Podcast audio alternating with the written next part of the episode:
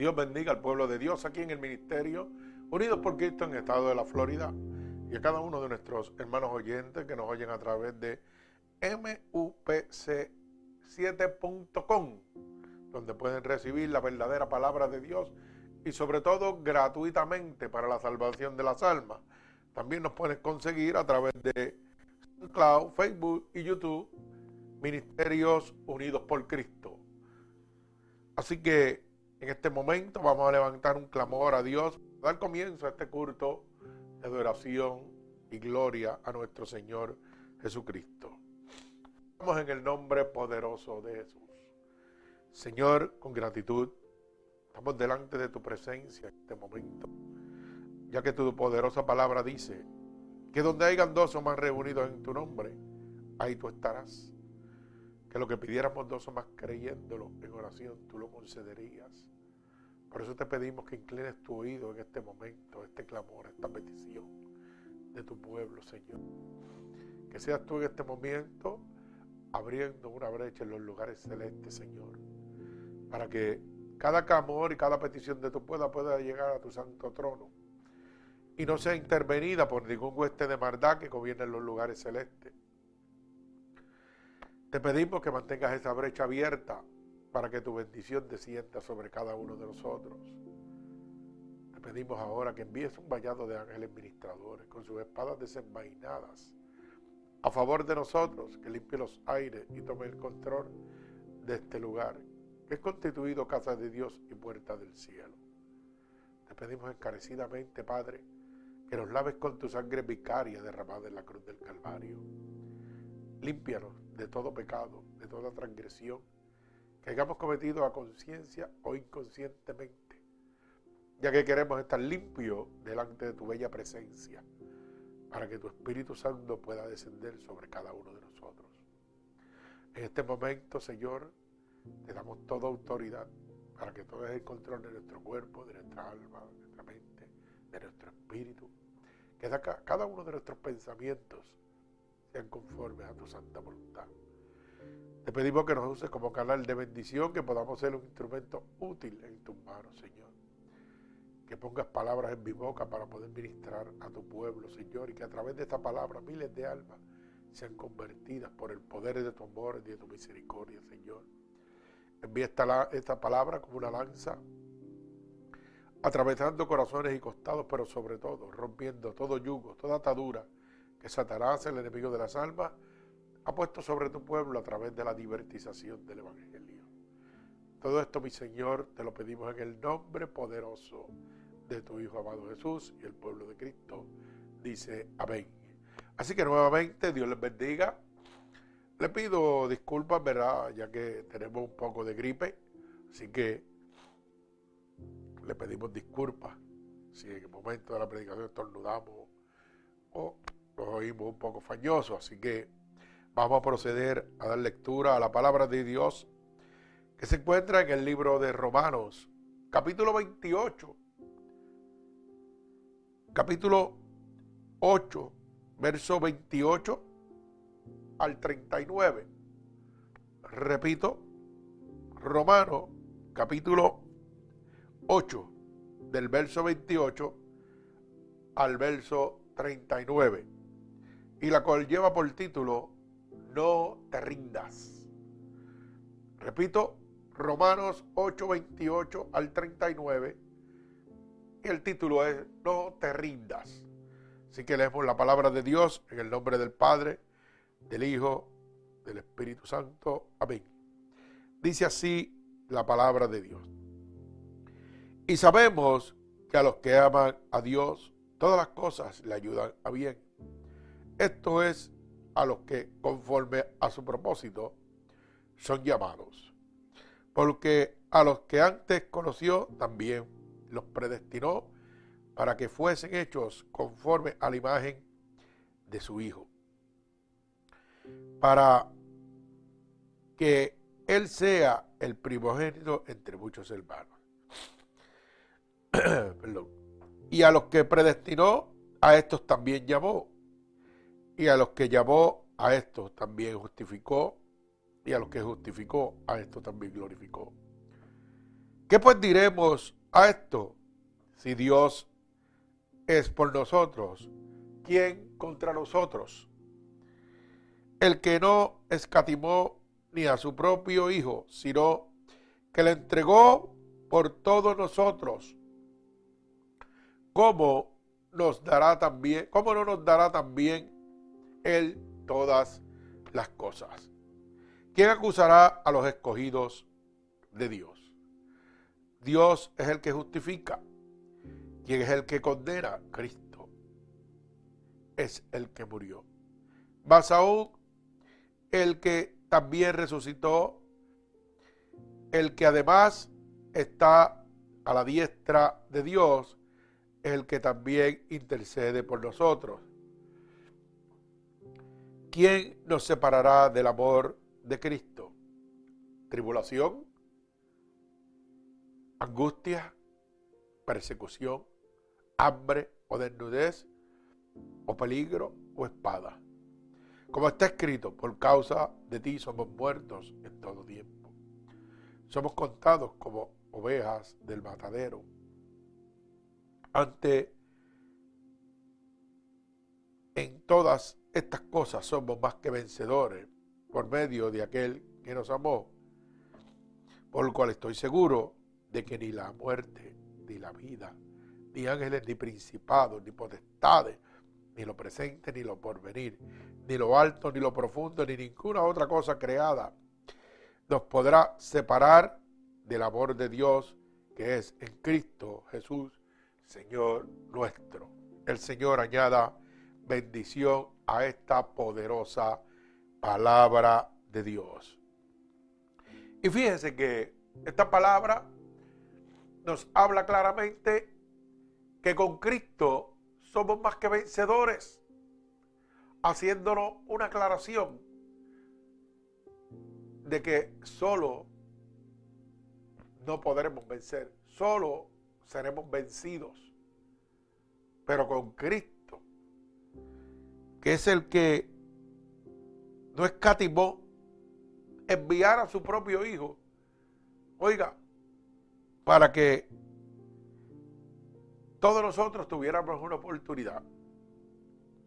Dios envió a Jesucristo para que hoy usted no se rinda, para que hoy usted tenga la certeza de que hay una esperanza, de que hay una oportunidad y de que Él es el único que puede tal vez juzgarlo, no como aquí, que lo juzgan. Él es el único que le puede dar la entrada al reino de los cielos. Dice la palabra, ¿quién condenará si Cristo es el que murió?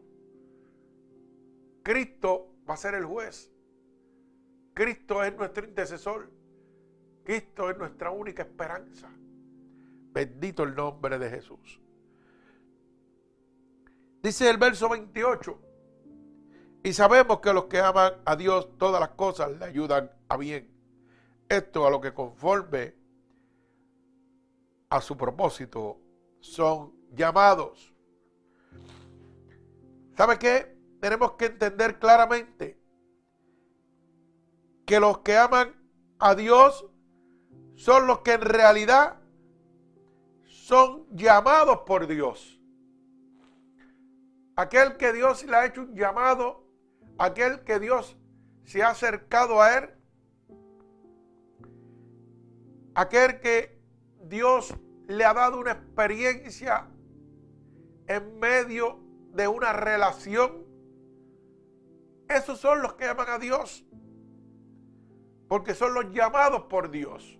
Bendito sea el nombre de Jesús. Mientras que nosotros no buscamos un encuentro, una relación con Dios, hermano, no vamos a poder entender ni vivir este primer verso que dice que los que aman a Jesús todas las cosas obran para bien. Yo recuerdo que cuando yo empecé no podía entender esta palabra. Y yo decía, pero tal vez como usted.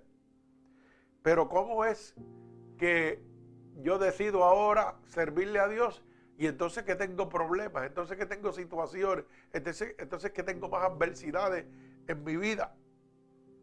Y yo no podía entender todavía la palabra, porque yo tenía que experimentar y vivir una relación personal con Dios para poder descifrar lo que realmente quería decir esta palabra. Cuando nosotros vemos en esta palabra poderosa en el verso 32, que dice que Él no escatimó ni su propio Hijo, sino que lo entregó por todos nosotros, haciendo una aclaración que no hay acepción de personas, disculpen. Bendito el nombre de Jesús. Que no haya acepción de personas. Número uno.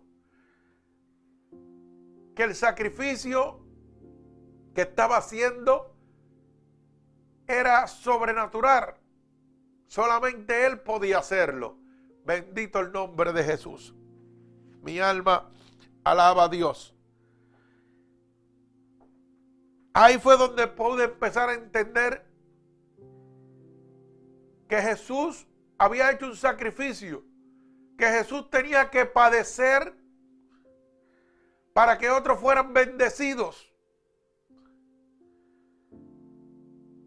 Ahí era donde yo empezaba a entender que a través del padecimiento de Jesús, todo lo que estaba sucediendo era para bien de todos nosotros.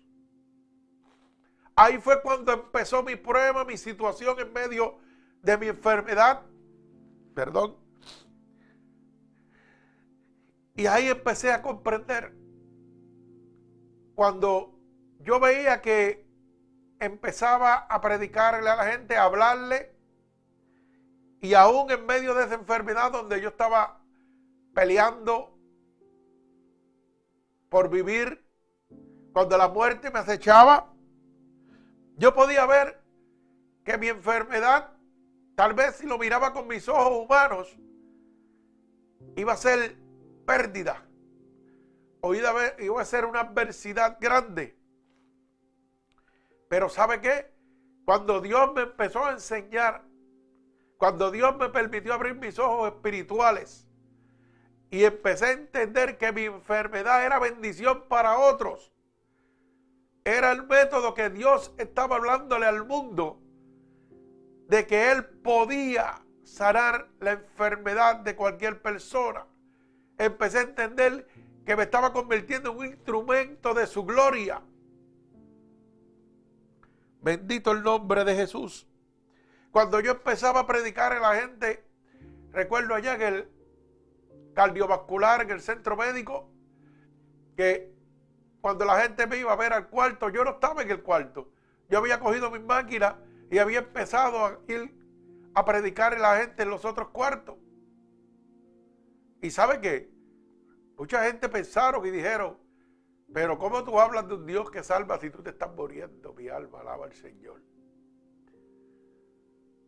Y ahí empecé a entender que mi enfermedad era la gloria de Dios manifestada al mundo era el método que Dios iba a usar para hablarle a los demás, a los inconversos, a los que necesitaban sanación, los que necesitaban libertad.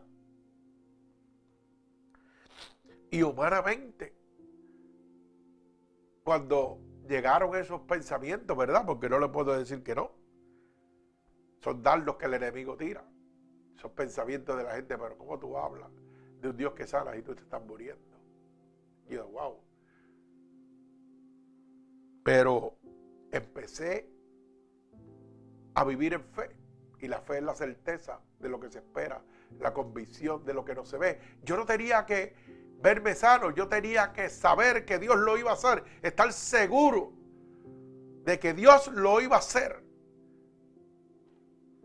Yo no tenía que verlo. Por eso predicaba con autoridad con la certeza del poder de Dios. Porque yo entendía que en ese momento yo era un instrumento a través de mi enfermedad para que otros pudieran conocer el poder y la gloria de Dios. Por eso ahora y en aquel momento podía entender esta palabra que dice que los que aman a Jesús, todas las cosas obran para bien. Mientras estaba enfermo y predicaba el Evangelio, estaba llevando una esperanza. Estaba recibiendo una fortaleza de parte de Dios. Estaba esperando el milagro de parte de Dios. Ese milagro que hoy estoy disfrutando. El milagro de la vida. Aunque la ciencia decía que me iba a morir, hoy estoy predicando. Hoy estoy de pie. Hoy muchos de los que recibieron palabra de Dios hoy están recibiendo y pueden dar testimonio del poder y la gloria de Dios en sus vidas. O sea, que el padecer momentáneamente significa ser el instrumento de la gloria de Dios manifestada al mundo. Bendito sea el nombre de mi Señor Jesucristo. Gloria a Dios. Te adoramos, Señor. Cuando vemos el verso 2, 29, perdón, dice, porque a los que antes conoció también los predestinó para que fuesen hechos conforme a la imagen de su Hijo, para que Él sea el primogénito entre muchos hermanos. ¿Sabes qué, hermano? Esto significa que Él escoge a los que van a ser salvos, pero oiga bien, por su libre albedrío, por su libre voluntad. Dios ha escogido los que han de ser salvos. Pero esos escogidos son por su libre voluntad, no obliga a nadie. Usted tiene un libre albedrío, Dios le va a llamar, Dios le va a tocar.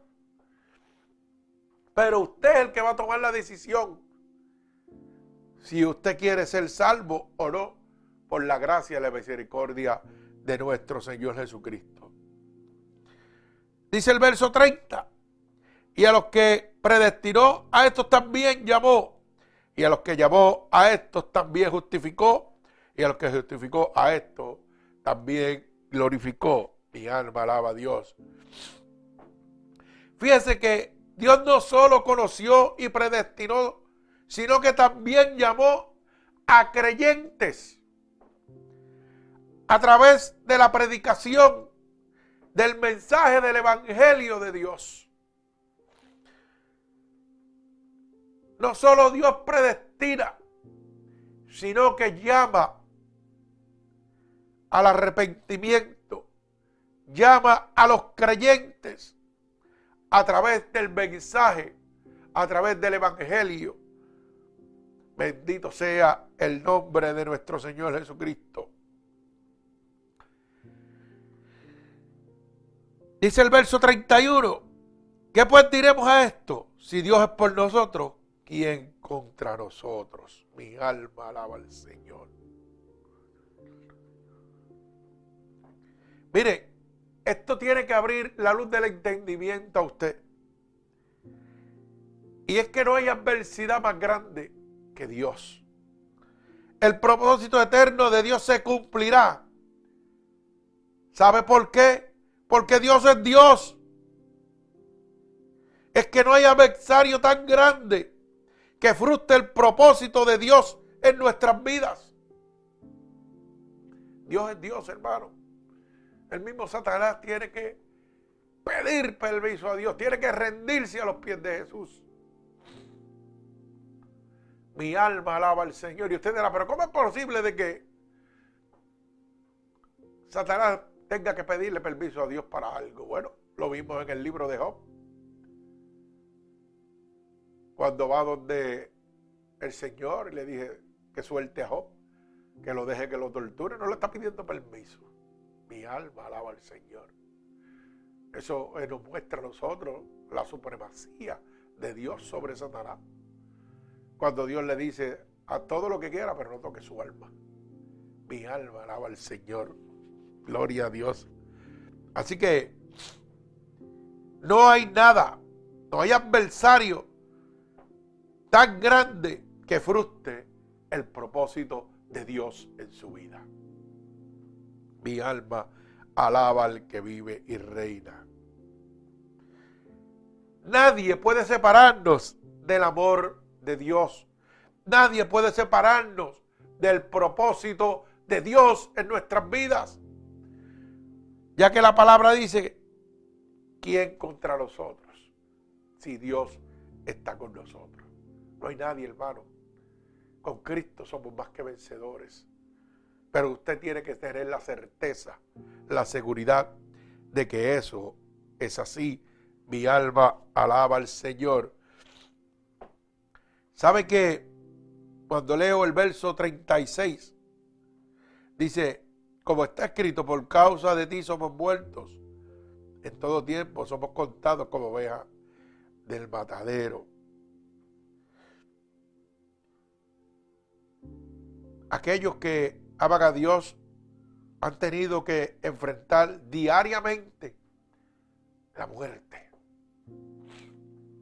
Los que amamos a Dios, los que le servimos a Dios, diariamente estamos enfrentando la muerte, estamos enfrentando batallas, adversidades. Bendito sea el nombre poderoso de nuestro Señor Jesucristo.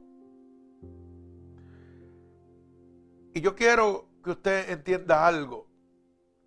Y lo primero que debemos aprender es que es necesario la adversidad en nuestra vida. La prueba es necesaria en nuestra vida. La guerra, la tentación es necesaria en nuestra vida para experimentar la gloria de Dios y el poder de Dios en nuestras vidas. La única manera es la guerra, la batalla, la prueba, la adversidad. Es entrar en la tentación que trae el mundo, que trae las cosas que nos apartan de Dios, para nosotros poder experimentar la gloria de Dios y el poder de Dios.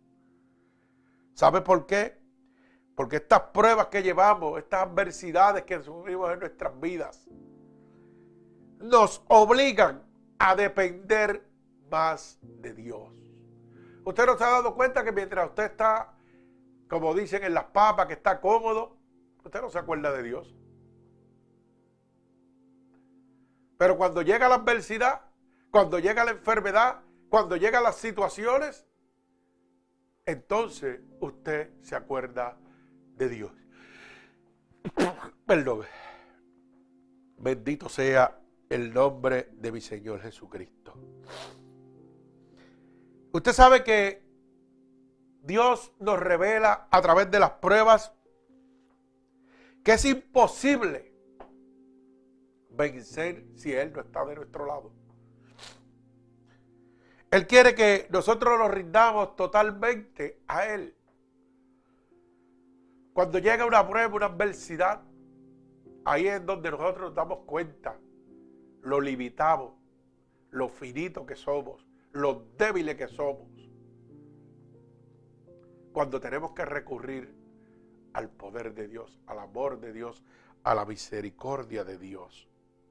Por ende, es necesario que venga la adversidad a su vida, es necesario que vengan las pruebas a su vida. Es necesario, porque eso nos va a traer la cercanía a Dios. Eso nos va a mostrar el poder y la gloria de Dios manifestadas en nuestra vida. Bendito sea el nombre poderoso de Jesús. Si no, vamos a buscar en el libro de Juan capítulo 15, verso 5, el verso 7. Mi alma alaba al Señor. Donde realmente vamos a ver que Dios nos revela a través de las pruebas que es imposible vencer sin Él. Cuando yo voy al libro de Juan, capítulo 15, mire lo que dice, porque tenemos que buscar, la Biblia dice, no el pastor dice, no el predicador dice, no la iglesia dice, sino la Biblia dice, mi alma alaba al Señor Juan capítulo 15, verso 5 al 7 dice, yo soy la vid y vosotros los pámpanos. El que permanece en mí y yo en él, este lleva mucho fruto. Porque separados de mí, oiga bien la palabra, nada podéis hacer. Dios nos está hablando claro y nos dice, separado de mí, sin mí usted nada podrá hacer. Así que Dios nos revela que en medio de la prueba es imposible vencer sin Él. Dice, el que en mí no permanece será echado fuera como los pámpanos y se secará. Y los recogen y los echan en el fuego y arden. Y dice el verso 7, si permanecéis en mí y mis palabras permanecen en vosotros, pedid todo lo que queréis y, los será, y os será hechos. El Señor añada bendición a esa poderosa palabra de Dios. O sea, que Dios nos revela a través de esta palabra, a través de las pruebas, que es imposible vencer sin Él. Yo no sé la prueba que tú estás viviendo. Yo no sé la necesidad que tú tienes. Yo no sé cuál es tu situación realmente. Pero déjame decirte, este es momento de no rendirte. Es momento de entender que sin Dios nada vas a poder hacer. Cuando nosotros estamos en medio de una batalla y empezamos a pelear esta batalla y descuidamos nuestra cercanía con Dios, es momento donde el enemigo usa para decirte, ¿sabes qué? Voy a acabar contigo. Vas a volver a ser quien eras. Porque es momento vulnerable. Tienes que entender que cuando suceden cosas adversas que están quitando el ánimo para que busques a Dios, es porque han menguado la búsqueda con Dios. Es porque han menguado la comunicación con Dios. Por eso la palabra dice, separado de mí, tú nada vas a poder hacer. Tú tienes que buscarme, tú tienes que estar conmigo en todo momento para poder ser vencedor, como dice la palabra. De lo contrario, vas a caer una y dos y tres veces y seguirás cayendo. Porque Dios es claro. Separado de Él, nada vas a poder hacer. Tienes que buscar a Dios para poder vencer. Por eso te digo en este momento, tal vez estás cansado de tu, de tu problema, de tu situación, perdón, pero no es momento de rendirte. Es momento de acercarte a Dios. Es momento de decirle a Dios, necesito de ti. Por mis fuerzas no puedo. Estoy comprendiendo lo que dice tu palabra. Separado de ti yo nada voy a poder hacer. Ven a mí ayúdame. Ayúdame a dejar este momento, esta vida pecaminosa que llevo. Tal vez lleva una vida de prostitución, una vida de alcoholismo, una vida de homosexualismo, lesbianismo, una vida de alcohol, de droga, no sé cuál es tu problema. Una vida de infidelidad, una vida de emborracheras, una vida de idolatría, hechicería. No sé cuál será tu problema. Pero si quieres salir de ahí, necesitas a Dios. Su palabra es clara y dice, separado de mí, nada podrás hacer. Separado de Dios no podrás ser libre nunca. Solamente Cristo te puede libertar. Solamente Cristo te puede dar la paz. Solamente Cristo va a abrir la luz del entendimiento para que puedas ser libre en este momento. Bendito sea el nombre poderoso de mi Señor Jesucristo. Gloria a Dios. Solamente con Cristo podremos experimentar lo que dice el verso 37. Ante todas estas cosas somos más que vencedores por medio de aquel que nos amó. Mire cómo dice, el verso 38. Por lo cual estoy seguro que ni la muerte, ni la vida, ni los ángeles, y oiga bien, ni los principados, ni las potestades, ni lo presente, ni lo que está por venir, ni lo alto, ni lo profundo, ni ninguna otra cosa creada podrá separarme del amor de Dios, que es en Cristo, Señor nuestro. Solamente con Cristo. No hay nada que sobrepase el poder de nuestro Señor Jesucristo. Gloria a Dios. Mi alma alaba al que vive y reina. Gloria a Dios. Tenemos que entender que hay que padecer un tiempo para manifestar la gloria de Dios, de Dios al mundo. Usted y yo tenemos que por un poco tiempo padecer. ¿Usted sabe por qué? Porque tal vez usted en este momento está diciendo, pero estoy tratando y no puedo y vuelvo a caer en mi misma situación. Y vuelvo a caer en mi misma situación. Pero lo que usted no está viendo es que cuando Dios lo liberte completamente, usted va a ser el instrumento de gloria que Dios ha usado para salvar más almas por medio de este tiempo de, padecimiento. O sea, me explico. La gloria de Dios se manifiesta en medio de su angustia, en medio de su padecer, en medio de su desánimo. Porque entonces cuando Dios lo liberte, cuando Dios lo restaure totalmente, usted va a poder tener un testimonio para decirle al mundo la realidad del poder de Dios. Mi alma alaba al que vive y reina. Me explico. Es necesario en nuestra vida ser testigos de Dios. Mire, para poder hablar de Dios, usted tiene que ser testigo porque nadie puede hablar de lo que no ha vivido. Tal vez Usted puede venir y conocer mucha palabra. Fantástico. Conocer la Biblia de la A a la Z. Ha venido a muchos institutos. Pero ¿de qué vale si usted no es testigo de Dios? Mire Pablo, Mateo, Marcos, Lucas, Isaías. Todos ellos fueron grandes hombres en la historia. Grandes hombres que Dios utilizó para poder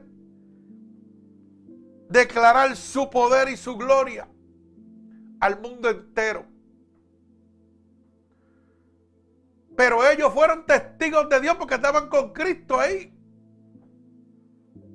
Ellos podían hablar de la veracidad de lo que estaba pasando. Porque ellos andaban con Jesús. Ellos podían decir, Jesús le pegó la oreja al que se la cortaron cuando lo iban a arrestar. Jesús le devolvió la vista al ciego. Jesús paró el flujo de sangre de aquella mujer porque ellos estaban allí. Nadie podía decirle lo contrario. Y aún así, el que no hubiera estado allí podía traer la duda. Porque, ¿sabe qué? Ellos no eran los autores del milagro, era Jesús. Tal vez los que estaban cuando la mujer del flujo de sangre y ellos le comentaban, oiga, sí, todo el mundo lo creía. Pero si iban a otra provincia a hablarle de lo que ellos vivieron con Jesús, esa experiencia que vivieron ocularmente, pero no físicamente. O sea que ellos vieron y podían declarar que estuvieron ahí, lo vieron, pero ellos no recibieron el milagro. Cuando iban a hablar de ese testimonio en otro lugar, la gente podía dudar. Porque ellos eran parte de un milagro, pero no eran el milagro. Pero qué diferencia. Cuando yo soy testigo de Dios, cuando yo soy el milagro de Dios. Y puedo decir donde quiera que yo me pare. Yo estaba así y Dios me hizo así. Y yo me estaba muriendo y Dios me dio vida. Bendito sea el nombre de mi Señor Jesucristo. Cuando yo soy testigo de Dios, ¿sabe qué sucede? nadie podrá dudar. Porque no hay espacio para la incredulidad, para que la gente no crea, porque están viendo el milagro. No estoy diciendo que Dios puede hacer, estoy diciendo que Dios lo hizo en mí y lo quiere hacer en ti. Y tú lo estás viendo, yo soy parte, yo soy testigo, yo soy el milagro de Dios. Muy diferente a yo decir, Dios hizo. Cuando nosotros predicamos a través de la palabra simplemente y decimos Dios hizo, estamos declarando el poder de Dios a través de los conocimientos, pero no por certeza, porque no somos el testigo de Dios, no somos el milagro de Dios. Bendito sea el nombre de mi Señor Jesucristo. Y mientras nosotros hablemos sin ser testigos de Dios, habrá un espacio para la duda en aquel que reciba la palabra de Dios. Bendito sea el nombre de Jesús. Tenemos que esforzarnos por ser testigos de Dios, por ser el milagro de Dios aquí en la tierra. Porque es que no hay otra manera, hermano. Yo puedo venir a hablarte con mucha palabrería bonita, pero ¿sabe qué? Eso va a dar un espacio a la duda. Y me explico. Cuando usted le lleva palabra a una persona y usted no es un milagro de Dios, usted no es testigo de Dios, hay un espacio de duda. Esa duda la el enemigo a la persona que está recibiendo la palabra de Dios. Por ejemplo, si yo voy a decirle que Dios puede sanar a alguien y Dios no me ha sanado a mí de ninguna enfermedad y yo simplemente le estoy diciendo porque lo hizo con la mujer del flujo de sangre, porque lo hizo con el ciego, porque lo hizo con el paralítico. Ajá. ¿Y cómo tú estás seguro de eso? ¿Tú estabas ahí? Eso es lo que te van a decir. No importa por cuánto amor tú se lo digas a la persona. Dios lo puede hacer. Pero tú puedes decirle que es real. Tú estuviste ahí. Y eso da un espacio a la duda. Eso da un espacio a que el enemigo de la alma juegue con la perdón, la mente del que está recibiendo la palabra de Dios. Porque no es testigo de Dios el que está hablando. Es testigo de Dios aquel que es un milagro de Dios. Si yo no me hubiera enfermado y yo no hoy día fuera el único hombre vivo en el mundo con esta enfermedad, oiga, yo no podía ir donde el que se está muriendo de la misma enfermedad, decirle, ¿sabes qué? Hay un Dios que te puede sanar, hay un Dios que te puede salvar, hay un Dios que te quiere levantar, que te va a dar vida y vida en abundancia. ¿Sabe por qué? Porque el que está recibiendo esa palabra me va a decir, claro, tú como no tienes ninguna enfermedad y estás sano, pues, pero el que me estoy muriendo soy yo. El que estoy pasando esto soy yo. ¿Cómo yo te voy a creer si tú estás sano y tú nunca has enfermado? Pero qué diferente es cuando voy a decirle a ese que se está muriendo, ¿sabe qué? Yo estuve donde tú estabas y estuve peor de lo que tú estabas. Y hoy te estoy hablando porque soy testigo del poder de Dios. Aunque la ciencia me mandó a morir muchas veces, hoy yo estoy de pie. Porque hay un Dios que sana, restaura y liberta. Porque su poder no se ha cortado, sigue siendo el mismo, ayer, hoy, por los siglos. ¿Sabe qué va a decir el que está recibiendo esa palabra? Pues yo quiero ese Dios, porque te estoy viendo que tú estabas muerto y ahora estás vivo. Yo quiero ese Dios que tú estás predicando. Mi alma alaba al Señor, siento la presencia de Jehová en este momento, Dios. Ese es el Dios que yo quiero. Por eso es que es necesario que usted y yo nos convirtamos en testigos de Dios. Bendito sea el nombre de Jesús. Para poder hablar la palabra de Dios con autoridad, con certeza. Bendito sea el nombre de mi Señor Jesucristo. Es necesario ser testigo de Dios.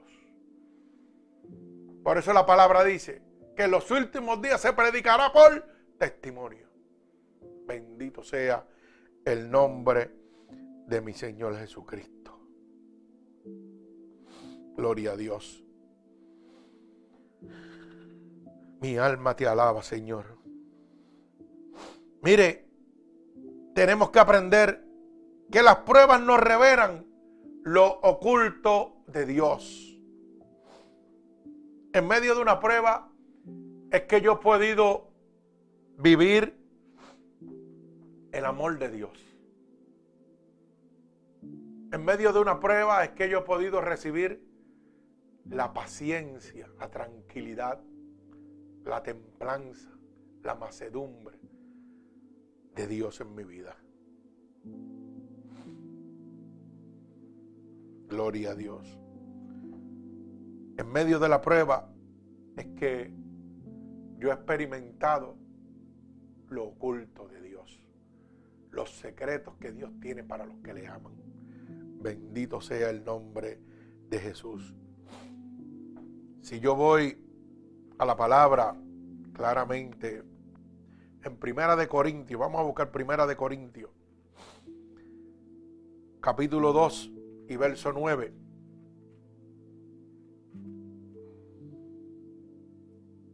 Mire lo que dice Primera de Corintios, capítulo 2 y verso 9. Antes bien, como está escrito, cosa que ojo no vio, ni oído oyó, ni han subido al corazón del hombre, son las que Dios ha preparado para los que le aman. Mi alma alaba al Señor, confirmando que las pruebas, las adversidades nos revelan lo oculto de Dios. Por tanto, es necesario ser testigo de Dios. Porque hay cosas que van a ser reveladas solamente a través de la prueba. Hay cosas que no están escritas en la palabra de Dios, que el Espíritu se las va a revelar. Mi alma alaba al Señor. Pero solamente en medio de la prueba, nosotros vamos a recibir lo oculto de Dios.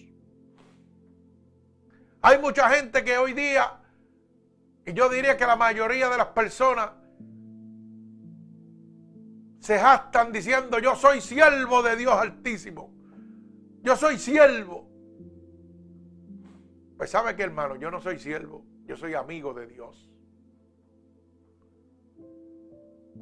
¿Y sabe por qué? Porque el siervo nunca, jamás conocerá los secretos de su amo, pero el amigo sí lo conoce. Así que procure ser amigo de Dios, procure ser testigo de Dios para que lo oculto de Dios se revele en su vida. Procure ser amigo de Dios para que todos sus secretos le sean contados. Mi alma alaba al Señor. Bendito sea el nombre de mi Señor Jesucristo. ¿Sabe qué? La prueba nos revela lo oculto de Dios. La prueba nos convierte en testigos de Dios. La prueba nos convierte en ese milagro vivo de Dios. Así que no le diga a Dios que le quite la prueba. Dígale a Dios que le dé fuerzas en medio de ella para ser vencedor, para que usted pueda empezar a ser testigo de Dios, para que usted pueda empezar a revelar a recibir lo oculto de Dios. No siga mirando la prueba y la adversidad como algo negativo. Hay que empezar a mirar, a entender con la mente de Cristo. Mi alma alaba al Señor. Mire, nadie puede decir que goza de la presencia de Dios sin conquistar algo. Todo aquel que goce de la presencia de Dios tiene que conquistar algo en la vida. Mi alma alaba al Señor. Cuando yo gozo de la presencia de Dios, le estoy diciendo al mundo que he conquistado la vida y he salido de la muerte por el amor de Dios, por la misericordia de Dios. De la muerte espiritual y de la muerte carnal. Porque la ciencia me mandó a morir. Pero hubo uno que me dijo, yo te voy a dar vida y vida en abundancia. Y por eso hoy puedo hablarte de él. Por eso hoy puedo decirte que soy testigo real de Dios. Tal vez usted dirá, pastor, usted no predica con mucha elocuencia, no, yo soy calle. Yo peligro, yo predico mi experiencia con Dios. Yo predico lo que Dios me está dando. Yo no vengo a llenarte de homilética, de mucho conocimiento, de mucha palabra. Yo vengo a decirte de un Dios real, de lo que estamos viviendo y de las oportunidades que Dios te está dando. Yo vengo a decirte que hoy es día de no rendirte. De hoy es día de declarar que con Cristo eres más que vencedor. Que no importa la condición que te encuentras en este momento, tienes que decir con Cristo soy más que vencedor. Tienes que decir con Cristo no hay adversidad que pueda vencerme. Que no importa en la condición que me estoy viendo, tal vez estoy resbalándome y cayéndome y levantándome y cayéndome y levantándome, pero con Cristo voy a ser más que vencedor. Bendito sea el nombre de mi Señor Jesucristo. ¿Sabe por qué? Porque Él mismo me ha prometido que quien contra mí, si Él está conmigo. Ni Satanás, ni sus demonios, ni los principados, ni lo alto, ni lo bajo, ni lo que está por venir, dice la palabra, podrán separarme del amor de Dios. Bendito sea el nombre de mi Señor Jesucristo. Así que nadie puede decir realmente que goza de la presencia de Dios si no tiene una conquista, si no ha conquistado algo, gloria a Dios.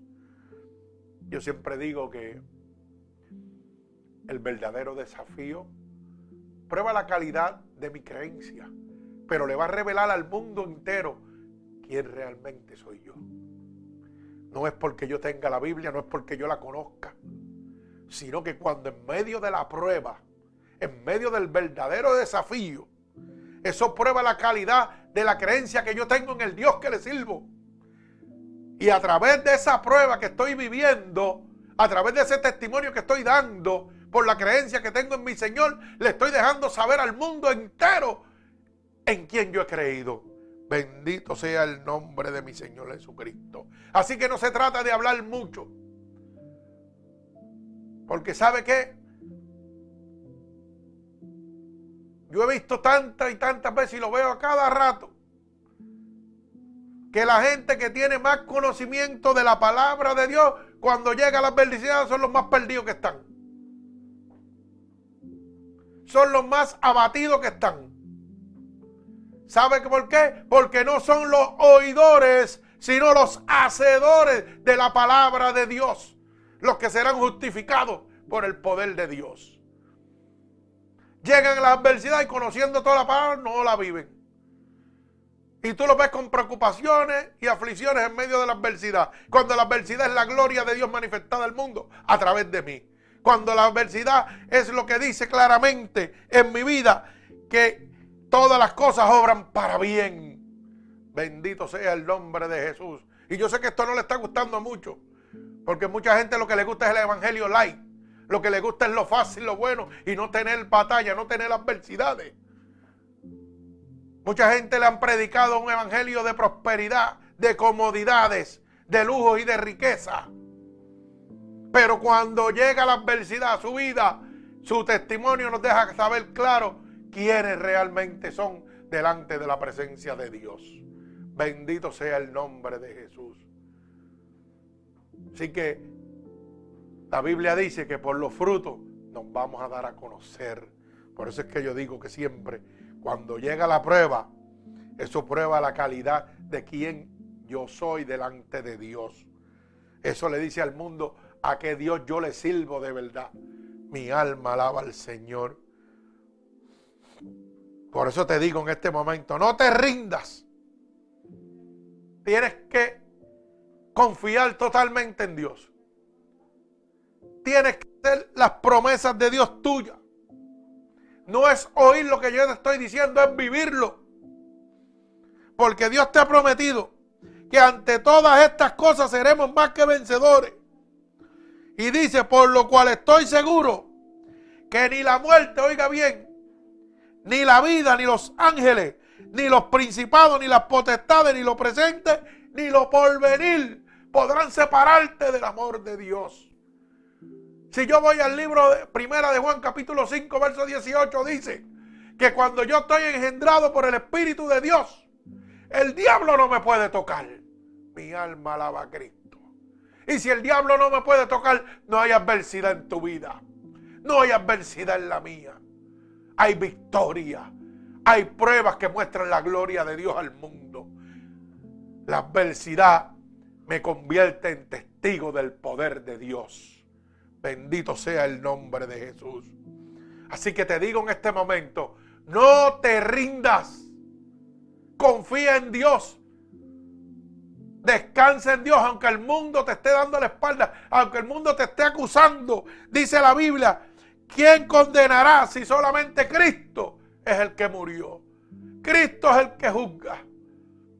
Y Él no está enojado contigo. Él está con los brazos abiertos, esperando que tú regreses, esperando que tú te levantes. Pero dice la palabra que sin Él nada podás hacer. Tienes que luchar y buscar a Cristo, que es tu única esperanza. Mi alma alaba al Señor. Y culmino con este mensaje.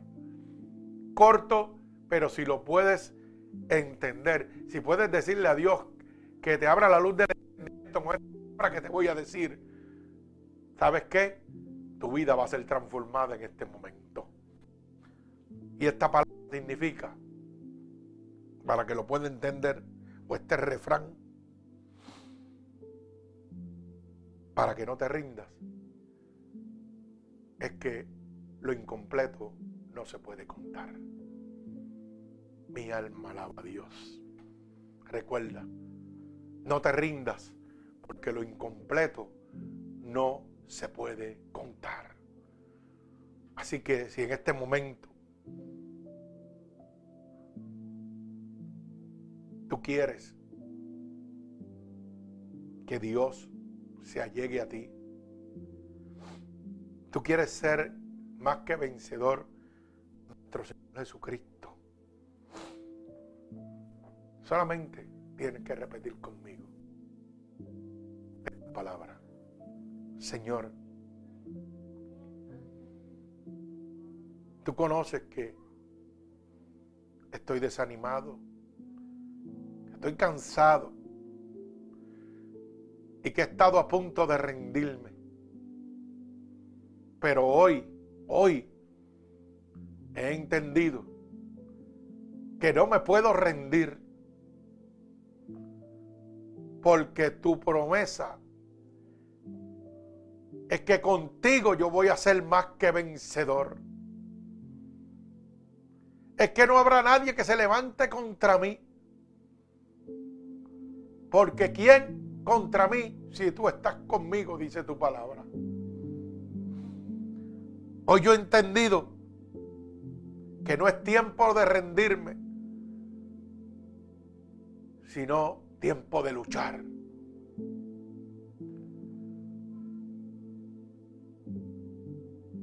Es tiempo de buscarte. Es tiempo de recibirte. Porque he oído que tu palabra dice que sin ti nada puedo hacer. Por eso te pido ahora Espíritu Santo de Dios, ven a mí. Toma mi vida ahora en tus manos. Lávame con tu sangre. Límpiame de todo pecado que he cometido a o conscientemente. Tu palabra dice que si yo declaro con mi boca que tú eres mi salvador, yo sería salvo. Y ahora mismo estoy declarando con mi boca, delante del mundo, delante de Dios, de Satanás y sus demonios, que tú eres mi salvador. Tu palabra dice que si creyera en mi corazón que tú te levantaste de entre los muertos, yo sería salvo. Y en este momento yo creo en mi corazón que tú sí te has levantado de entre los muertos. Y por ese sacrificio yo tengo la oportunidad de ser salvo. Por eso te pido que me escribas en el libro de la vida y no permitas que me aparte nunca más de ti. Amén. Señor, en este momento yo te presento cada una de estas almas alrededor del mundo que hoy te han recibido como tu único y exclusivo Salvador. Yo te pido que te llegues a ellos, Señor. Que tú los tomes en tus brazos, que pases tu bálsamo sobre ellos en este momento. Que tú le des las fuerzas necesarias para no rendirse en este momento para tener la victoria junto a ti, Padre. Yo los ato con cuerdas de amor a ti, Señor. Y declaro la bendición del Padre, del Hijo y del Espíritu Santo sobre cada uno de, de ellos. Yo te pido en este momento un regalo del cielo, Señor. Un regalo especial, una experiencia sobrenatural para cada uno de ellos en este momento. Como confirmación de que tú los has recibido en este momento. Padre, todo esto, mi Dios, yo te lo pido en el nombre poderoso de Jesús, que el nombre